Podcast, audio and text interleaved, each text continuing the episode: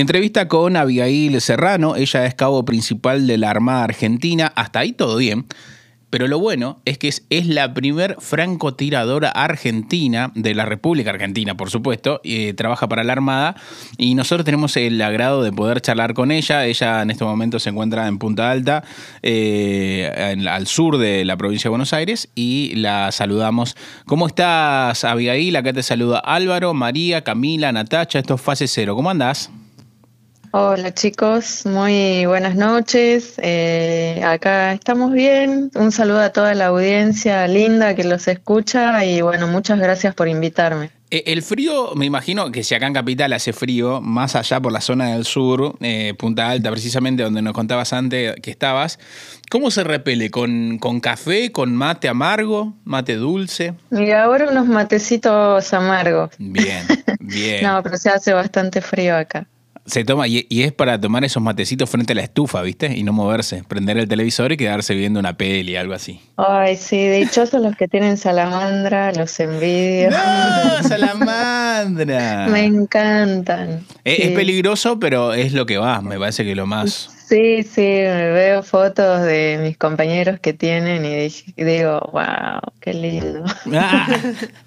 ¿Estás viendo qué, eh, qué te prendes mucho a, las series, a las películas? ¿Te prendes a Netflix, Star Plus, Paramount? ¿Qué estás viendo? ¿Qué haces en tus días libres?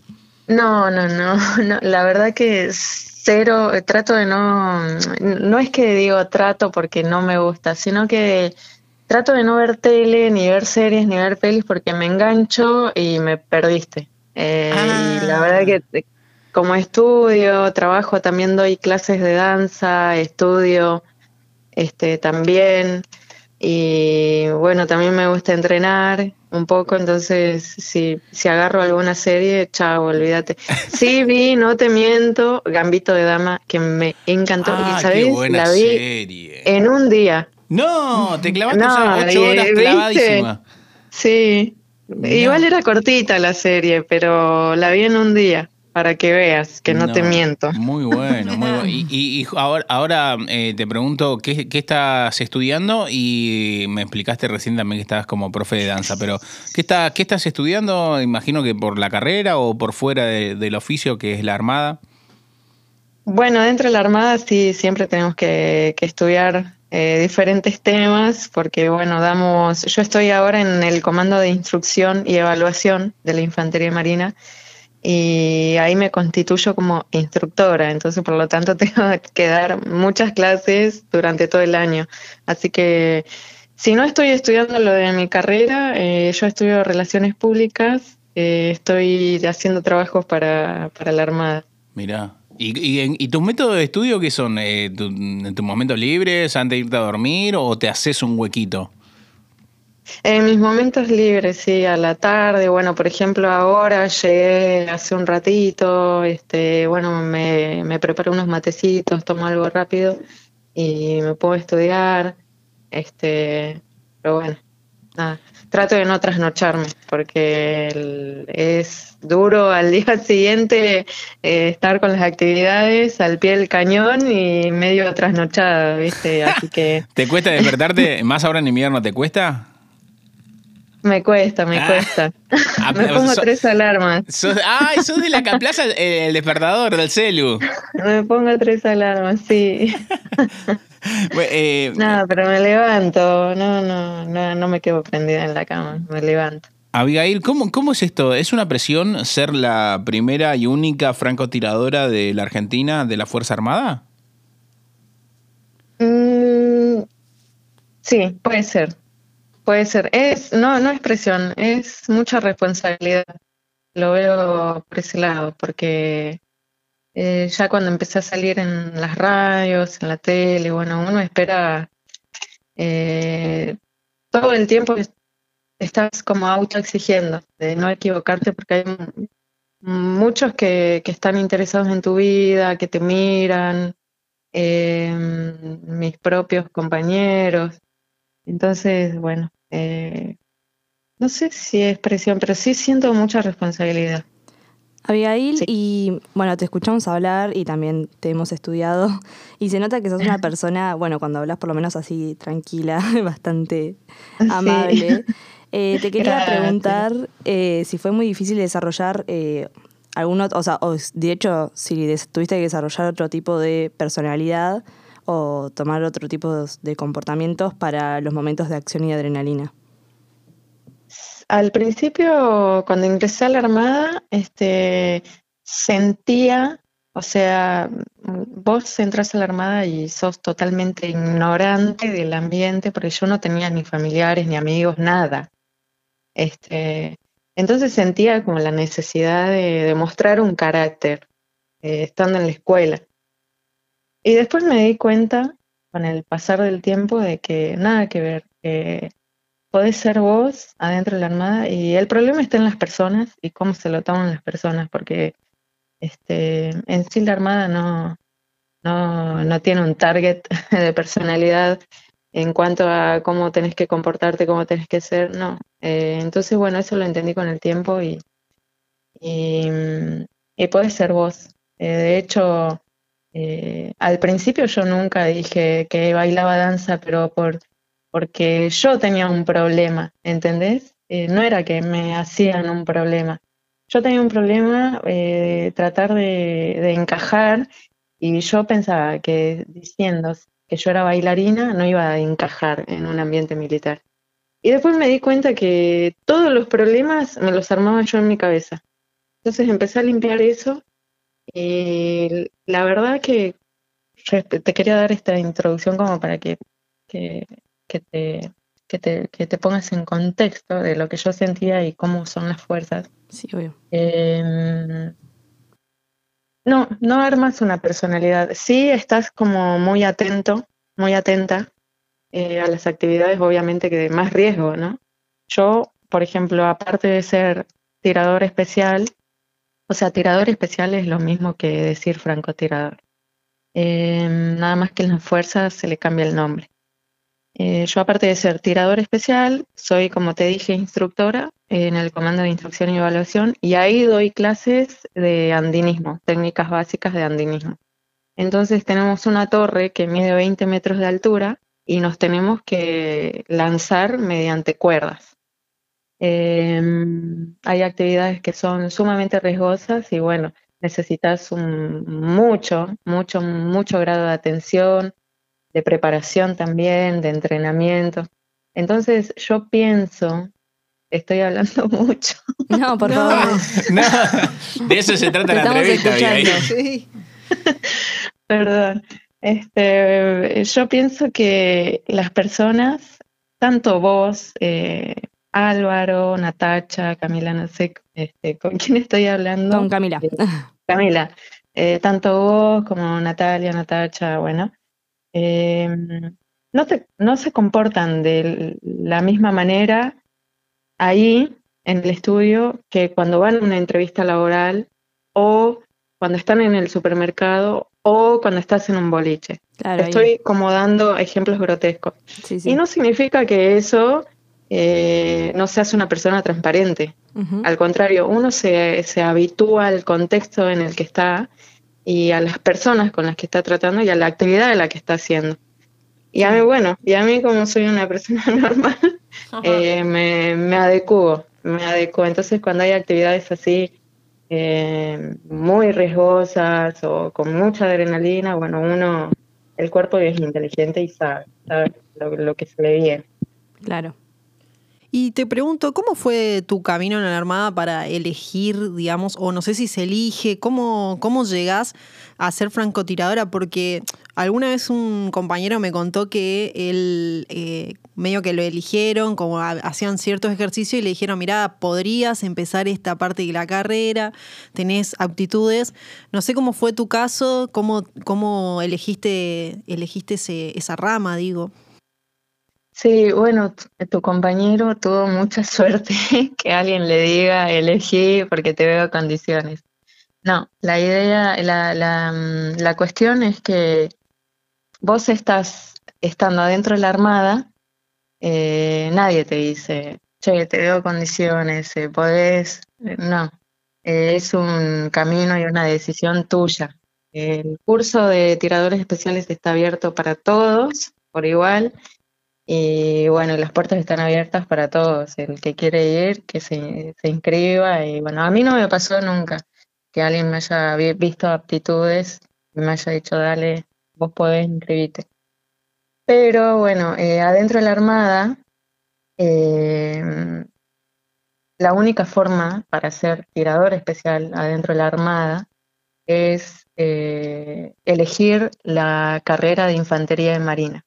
Tenés varias, o sea, vos entras a la Armada y podés ser maquinista, electricista, siempre estamos hablando de los buques, ¿no? Claro. claro. Eh, no, no electricidad domiciliaria. Claro, claro. Eh, electrónica, eh, puede ser eh, enfermero. Y bueno, dentro de todos esos escalafones que tenés, eh, artillero naval, bueno, infante de marina. Es uno de los escalafones a los que vos podés acceder. Y es, siendo infante de marina, recién podés elegir, habiendo primero completado la escuela, porque no es que vos siendo aspirante ya podés ser francotirador tirador o tirador especial. Eh, primero te tenés que egresar, luego hacer terminar un año del grado de cabo segundo adentro de tu batallón, del primer batallón donde te hayan destinado, y recién ahí podés elegir para postularte y ser próximamente tirador especial. Ah, claro. Y cuando sos, eh, sos tirador especial, eh, ¿qué haces? Onda, no sé, me imagino, o sea, no sé, los francotiradores que tengo en la cabeza son como gente de las películas, pero digo, en tu día a día, o, qué sé yo, te mandan a misiones especiales, o cómo, cómo sería tu trabajo así sí. No, no, porque nosotros eh, somos Fuerzas Armadas y no tenemos misiones especiales. Eh, las misiones especiales las tienen los tiradores de, especiales de la policía. Eh, que son fuerzas especiales. ¿no? No, no cualquier policía tiene francotiradores. Eh, son las, por ejemplo, el grupo Halcón, este, se me ocurre en este momento, bueno, ellos eh, deben tener misiones especiales, pero acá en Argentina es muy difícil que se emplee un francotirador.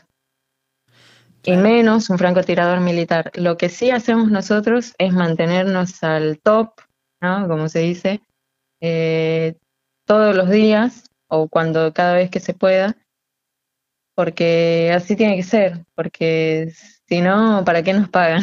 Claro. Eh, esa es la, la, verdad. Te tenés que entrenar continuamente, por más que por ahí este, algunos digan, ¿y de qué sirve? No, eh, nunca se sabe cuándo se pueda llegar a emplear. Y ese día tenés que estar preparado, no podés poner excusas y decir, no, pero a mí no me entrenaron. Claro. No, no, dormí bien anoche porque aplacé el celular. Claro. la que habla es Abigail Serrano, ella es cabo principal de la Armada Argentina, eh, es la primer francotiradora argentina, por supuesto, y en el 2014 eh, inició, va, fue a la misión de paz de la ONU en Haití y también a Isla Chipre como casco azul. Siempre me pregunté ¿Qué hace, eh, en este caso te pregunto a vos, ¿qué hace?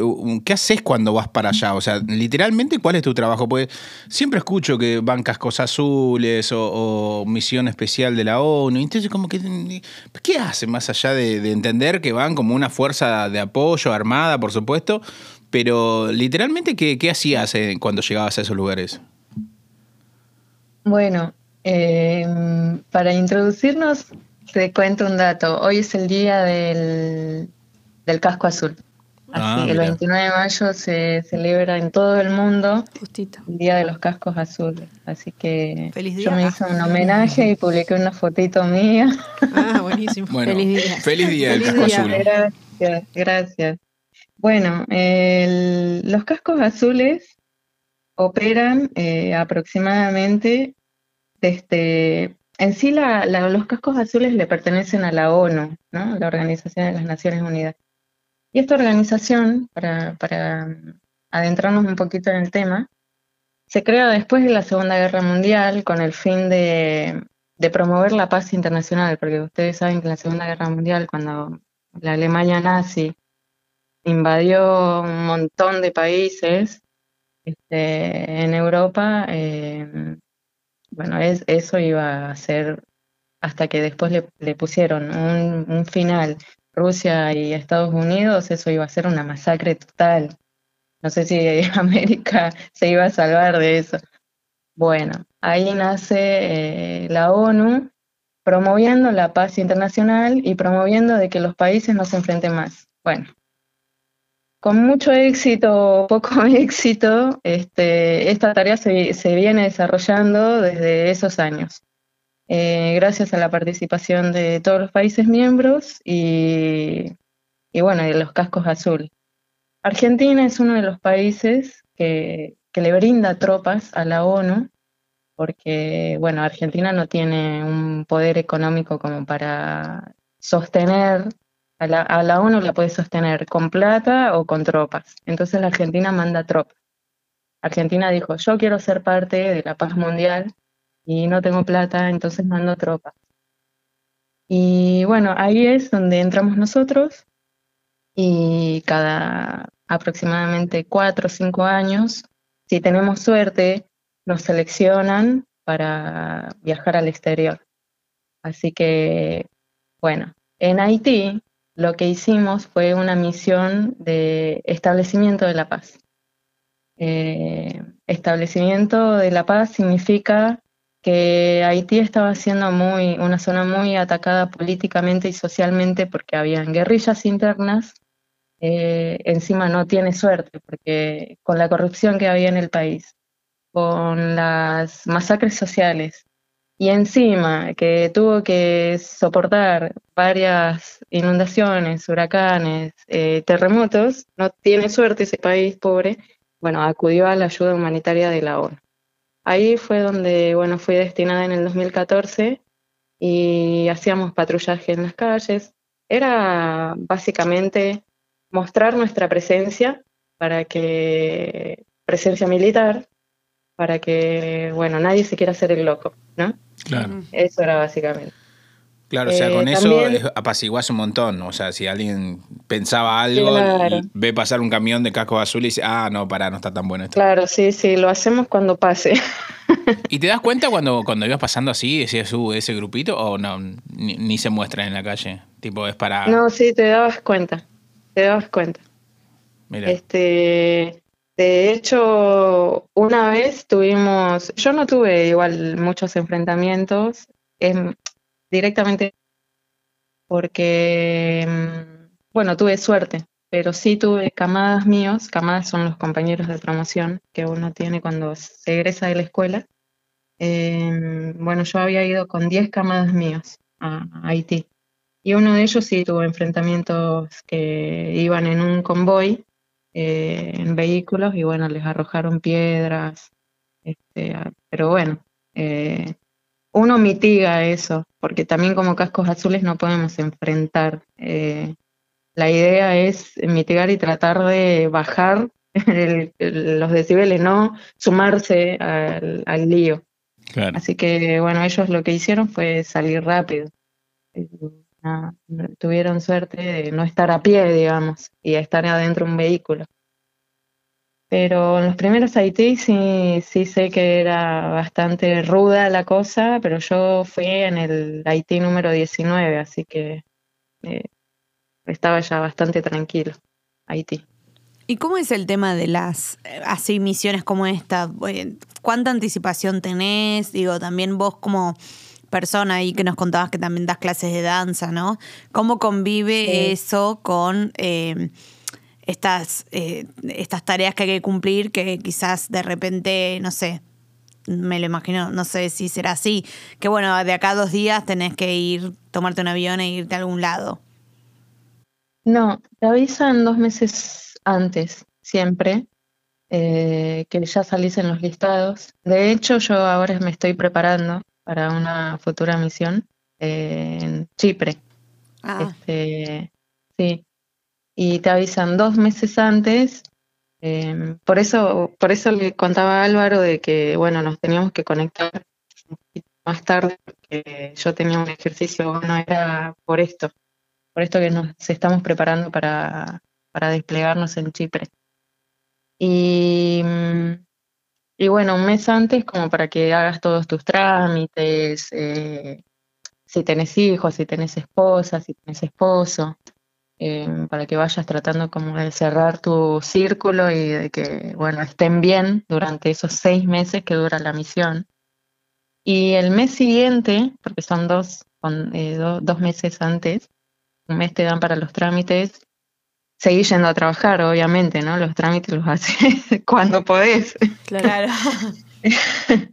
y gracias a, ahora todo es online, gracias a la tecnología. Eh, podés hacer cosas online, así que te facilita un montón.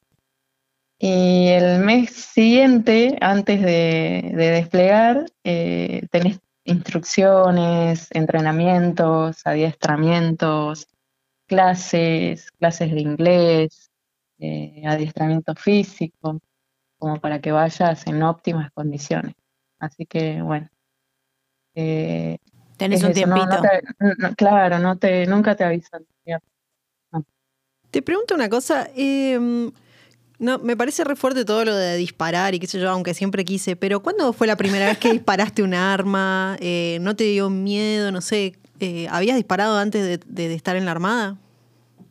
No, la verdad nunca vi, nunca vi un arma de cerca, nunca, nunca. Y bueno, cuando fui a la Armada y, elegí Infantería de Marina y la primera vez que tuve que tirar, sabes que no tenía esa, como ese deseo que tenían mis compañeros varones, este, que se sentían Rambo. querían, querían tener dos armas, una en cada mano y empezar a tirar al estilo, al mejor estilo Rambo. Y yo, yo como que estaba, viste, con. Mm. Míralo Álvaro con dos armas tirando, qué boludo. Con respeto, con el respeto que se merecen las armas. Claro. Ah, bueno, vamos a hacerlo. eh, lo tenía que aprobar porque si no aprobabas tiro no y te egresabas como infante marina, si no es ridículo. O sea, un infante marina que no sepa tirar. Pero tuve, este, me sorprendí mucho. La Armada como que siempre despertó en mí, eh, alimentó mi curiosidad, porque yo es lo que digo siempre, lo que me digo a mí misma. Em, porque me ayudó a conocerme en cosas que jamás, jamás, si no hubiese estado en la Armada, eh, jamás habría, habría visto de lo que yo era capaz, digamos. Cuando la primera vez que voy, que, hice tiro, que me salió, me salió muy bien. Em, yo me, me, daba besos en los cachetes, decía, ay, bien, Este, gracias, gracias, porque bueno, si tirabas mal tenías tus castigos, ¿viste? Eh, castigos de, aspirantes, de escuela. Eh, pero te hacían bullying, te hacían bowling. Y, y, y, después eh, hacían competencia de, de, de, ¿cómo se llama? De puntería. Seguro que le pasabas el trapo a todos, ¿o no? Eh, no hacíamos competencia de puntería, pero me acuerdo, me, acuerdo que siempre tuve mucha facilidad y eso que nunca había agarrado un arma, nunca había agarrado un joystick, chicos. nada. Este, yo decía, bueno, y, ahí comenzó como este, a crecer más mi curiosidad. Después cuando pasé las pistas de obstáculos de la Armada, que yo era bailarina, o sea, eh, lo máximo que salté fue de acá a un metro para arriba haciendo un gran GT. y en las pistas de obstáculos me tenía que subir a plataformas de tres metros de altura y caer eh, abajo en un montículo de arena, dar un rolido hacia adelante, cosas que se ven en las películas, bueno, lo mismo, este, atravesar una eh, como un túnel donde te ibas arrastrando re rápido y te tiraban barro, agua. Eh, y yo, yo miraba eso y decía, no, por Dios. ¿Dónde la, la, pido la, ¿dónde, firmo la baja? y un poco pensando en, esta línea, eh, te queríamos que les cuentes un poco a, quienes estén oyendo eh, por qué elegiste esta carrera en particular. Eh, como que explicar un poco cómo, bueno, ya nos estuviste contando un poco cómo dialogan estas eh, dos elecciones que tomaste. Eh, pero bueno, ¿cómo surge también esta idea de, bueno, voy a estudiar esto a pesar de que hago esto otro? Porque yo quería hacer, yo me quería venir a Buenos Aires y no tenía los medios económicos, este, y a toda costa me quería venir a Buenos Aires, entonces buscaba eh, diferentes eh, formas y que mi familia también me apoye, porque ya les había planteado de venir, eh, de venirme a trabajar y a la par hacer danza. Y no, que vos estás loca, que cómo vas a trabajar, que Buenos Aires es peligroso, este, que no sabes hacer otra cosa más que danza. Bueno, está bien, está bien. Este, y seguí buscando. Y en eso conozco una vecina que estaba en la Fuerza Aérea y me comentó cómo era la cuestión, como que, estando, a mí lo que más me llamó la atención fue que me había contado en ese momento que estando adentro de las fuerzas como alumno, o sea, como aspirante, este, cobrabas un pequeño sueldo que te servía para mantenerte bueno, en las necesidades básicas. Eh, no era mucho, pero te alcanzaba. Entonces, bueno, dije, acá sí me va a apoyar mi familia. Entonces les comenté que quería entrar a una fuerza. Y antes de decirle qué fuerza, empecé a buscar, empecé a investigar las tres fuerzas. Eh, la Fuerza Aérea, que no me llamaba la atención para nada, y aparte estaba en Córdoba la escuela, así que no, tachado. Claro. Eh, después estaba el Ejército, que bueno, hoy es, aprovecho, hoy es el Día del Ejército Argentino, así que les mando un beso a todos a toda la gente del Ejército. Bien. Y este, la Armada, y empecé a ver en la pantalla de, de la compu imágenes de buques, barcos, la fragata Libertad, dije, esto, esto quiero. Así que bueno, fui a mi familia, les planteé, me dijeron que estaba loca, pero qué bueno, un tío me dijo, no vas a durar dos días, bueno, gracias, ¿Cuánta emoción? Claro. Ok, el, si me egreso va, te lo dedico a vos. Claro. y ahora mira. Ah. Mira de quién te burlaste, la primer francotiradora argentina, tío. Así que bueno, Básicamente fue por eso, porque quería seguir con danza. Y las cosas tomaron otro rumbo, porque cuando llegué a la Armada me di cuenta que era un régimen total de internado, que yo, yo pensé que lo iba a poder manejar, pero yo creía que salías a la tarde. Eh, no, ingenua total, ingenua total. Claro. Creí que salías a la tarde, que los fines de semana los iba a tener completos libres. No, a veces te mandabas macana dentro de la escuela y te quedabas, se dice, te quedas arrestado. Que te quedas adentro de la escuela, no es que te mandan a un calabozo. Claro. te quedas arrestado adentro de la escuela y no salís. Y no salía, porque no sé, tu, tu uniforme tiene una rayita, no lo planchaste bien, listo, pum, arrestado. Eh, no te peinaste bien el rodete, pum, arrestado. Y me miraste mal a un aspirante de segundo año, pum, arrestado este, no salías nunca. Vos estabas en primer año, no salías nunca. Así que, bueno, eso fue, el primer año. Después el segundo año y el tercer año, eh, yo hice la carrera de infantería marina que en ese momento duraba un año. Ahora son dos. Claro. Eh, entonces llegó fin de año, me egresé, me destinaron a mi nuevo batallón, el batallón de artillería de campaña número uno, y yo soy artillera, empecé siendo artillera. Y mm, llegué ahí y seguía, no salía nunca. Eh, las clases comenzaban a la mañana y terminaban a la noche. Nos quedábamos a cenar ahí y recién nos íbamos a la casa.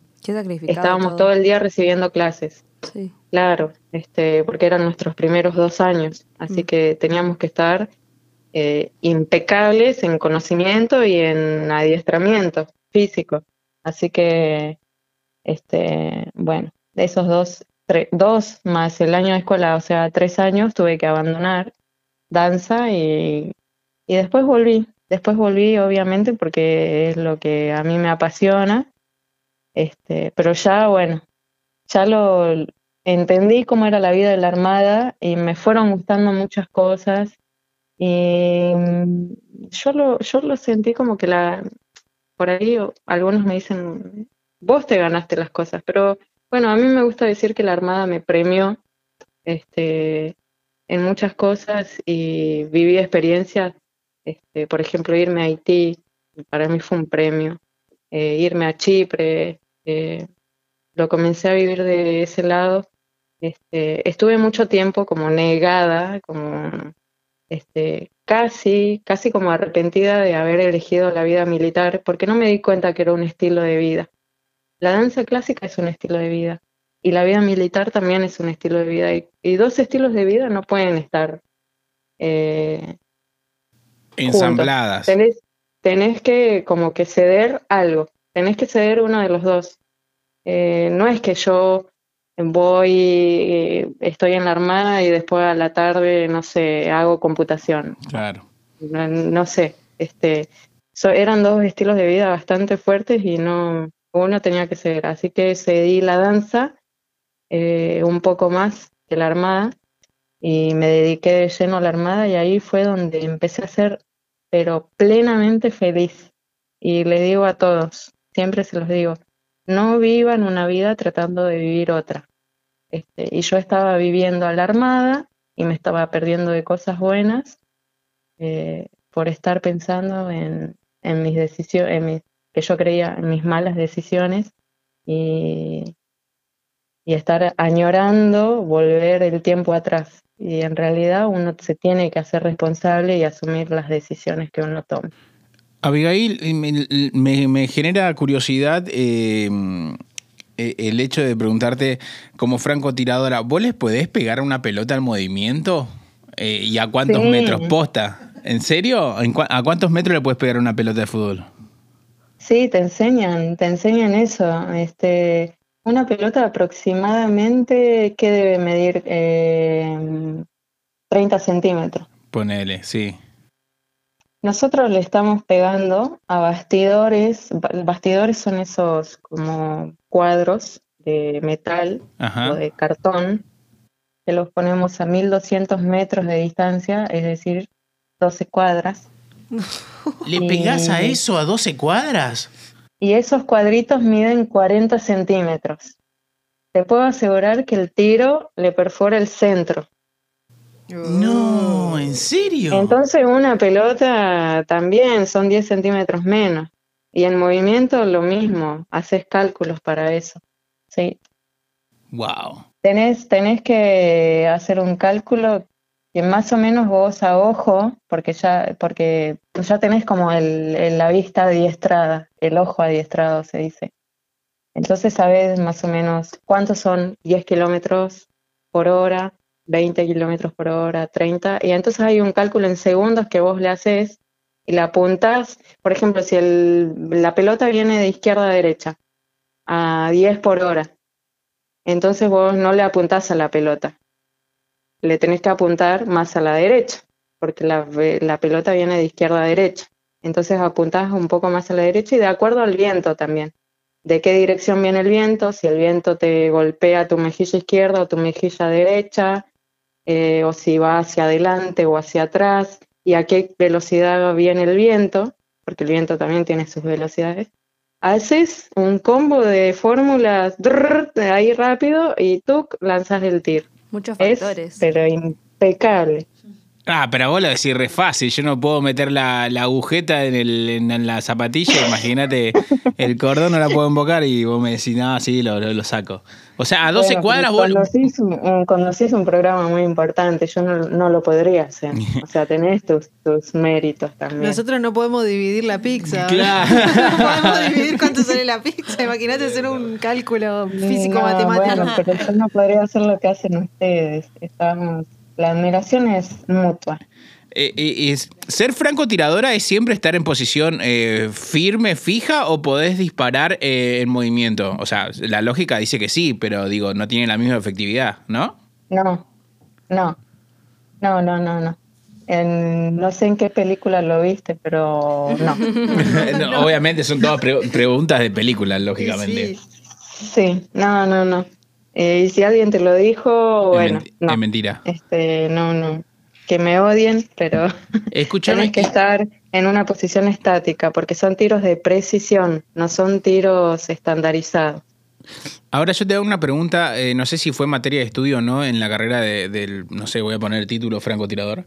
Eh, el asesinato del presidente estadounidense fue un francotirador, ¿no? El que le... ¿A, a quién era? ¿Clinton? Kenne- Kennedy. Kennedy, Kennedy. ¿Fue un francotirador eso? Claramente, ¿o no?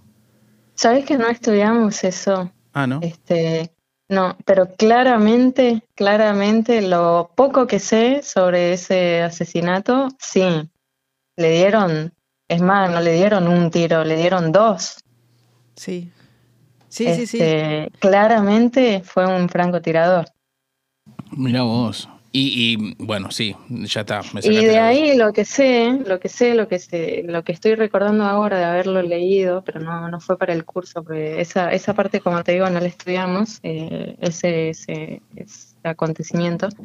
Eh, de, ahí- de ahí se empezó a tener en cuenta la seguridad aeroespacial, o sea, seguridad aérea, eh, para todos los funcionarios públicos y, y bueno, este, eh, gente de relevancia, vamos a decir, en la política y O sea, o sea, Alberto Fernández cuando hace su recorrido, no sé, Olivos, Casa Rosada, claramente debe tener y tiene que tener.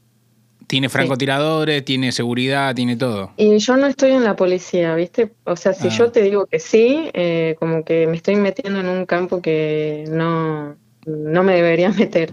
Eh, pero yo pienso que sí, debe tener. Mirá vos, mirá vos.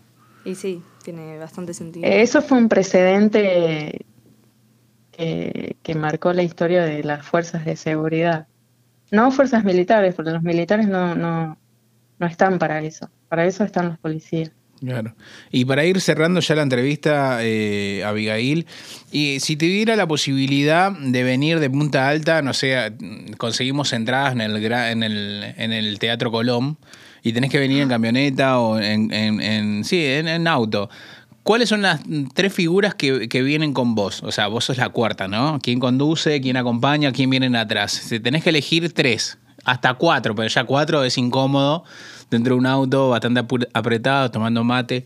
¿Qué figuras de tan- tan- tanto del ballet como del, de tu propia eh, mundo del arte, como también de tu oficio? ¿eh? Puede ah, ser. puedo, pero puedo, no tengo techo para elegir. No, no, no tenés. Es la chance que, que te dijeron por haber hecho tu trabajo bien. Bueno, a partir de mañana vas a- al Teatro Colón, pero tenés que llevar a estas cuatro personas. ¿A quién llevas? Bueno, llevo a mi mamá, Bien, a mi tía, Beba, sí. y mm, a mi amiga Daniela. Ah, bien. Ronda de mate. sí. Y, y no, no elijo bailarinas porque si me decís, eh, si me estás, ponele, me, me propones esto que tengo que viajar de hoy para mañana, Sí. justo ahora en el Teatro Colón están mis dos bailarines top, que son María Córreva, que es una rusa, que están ahora bailando Carballo, con Roberto Bolle, que es un italiano. Mirá Así que ahí ya viste esos, esos dos asientos de mi tía y mi amiga, los ocupé con mi tía y mi amiga, si no iban ellos dos. Bueno, Pero bueno, ustedes que están en Buenos Aires tienen que ir, chicos, a verlo. Están el 30 y el 31. Yo, mira, a 8 horas. Estamos tan cerca y tan lejos. Es verdad, ¿no? Es muy es verdad. Bueno, cuando andes por Buenos Aires, eh, mandá un mensajito, tomemos un café, venite al estudio, charlamos otra vez más holgado y nos contás más cositas de, del mundo. Encantadísima. Dale, lo, lo anoto. Sí, por Sí, supuesto. obvio, Obvio, obvio. obvio. Te esperamos acá con, unos, con unos mates y con unos chipas. Y hacemos una Genial. competencia de embocar el corcho. Claro, hacemos. Bueno, dale, de tirarle la pelota. ¿Cu- ¿Cuánto pesa un rifle? Y tenés eh, variados pesos. El que yo uso pesa 6 kilos. Wow, es mucho. Eh, pero después tenés de 10. Hemos trabajado con fusiles de 10 kilos, que son los fusiles Barrett, pero esos los tiene ejército, no los tenemos en la Armada. ¿Y, y el uniforme? Este- ¿Y el, eh, más el uniforme? Más el uniforme, la mochila, o sea, la mochila estándar que tenés que llevar eh, a cualquier mm, campaña o ponerle que estemos hablando de una misión real, eh, tiene que pesar de entre 35 kilos, más o menos, que es lo que un soldado lleva ropa de recambio, la comida, ¿sí? sin contar, ahí no está entrando el armamento ni el equipo que vos te pones. Eh, un guili, el, mi guili Ujú. pesa 4 kilos. O sea, el guili es el traje de francotirador, ese que vos ves lleno de pelitos y, y que les ponen pastos como para que se camufle. Sí, Claro. Bueno, es eso. mira. Eh, Cuatro y kilos. después tenés el o sea, armamento, básicamente llevas 50 kilos con 50 vos. kilos. Sí, Unas personas arriba tuyo. Claro. Mamita. Ah, una persona flaquita, una bailarina María Córdoba. La lleva María arriba. Abigail, espero que la hayas pasado bien. Nosotros disfrutamos mucho de conocerte, conocer el oficio. Eh, la próxima hablamos más de ballet, de baile y demás. Yo sé bailar cumbia nada más. Y bueno, Hasta ahí. y hasta, Hasta ahí. ahí. Y no me apures. Hasta ahí. Bueno. Porque me siento. Gracias. La gracias. linda- Gracias. La entrevista más linda, chicos, que me han hecho hasta ahora. ¡Vamos! Ay, gracias. Gracias. Nos alegramos mucho. Sí, gracias. la, pas- la pasé muy bien, en serio. Y si alguno de los entrevistadores anteriores me está, Le mandamos un besito también. le mandaba un abrazo. ¿Sabés qué tenés que decirle a tu prensa? Decirle, pasale esta entrevista. Y que le pasa la nuestra. Escucha y, esto antes claro, de entrevistarme. exactamente. Aprende. bueno, Muchas gracias. felicitaciones. Felicitaciones. Besito Un grande, que descanses. bueno, gracias a toda su audiencia. Muchas gracias por invitar. Chao, chao. Besote.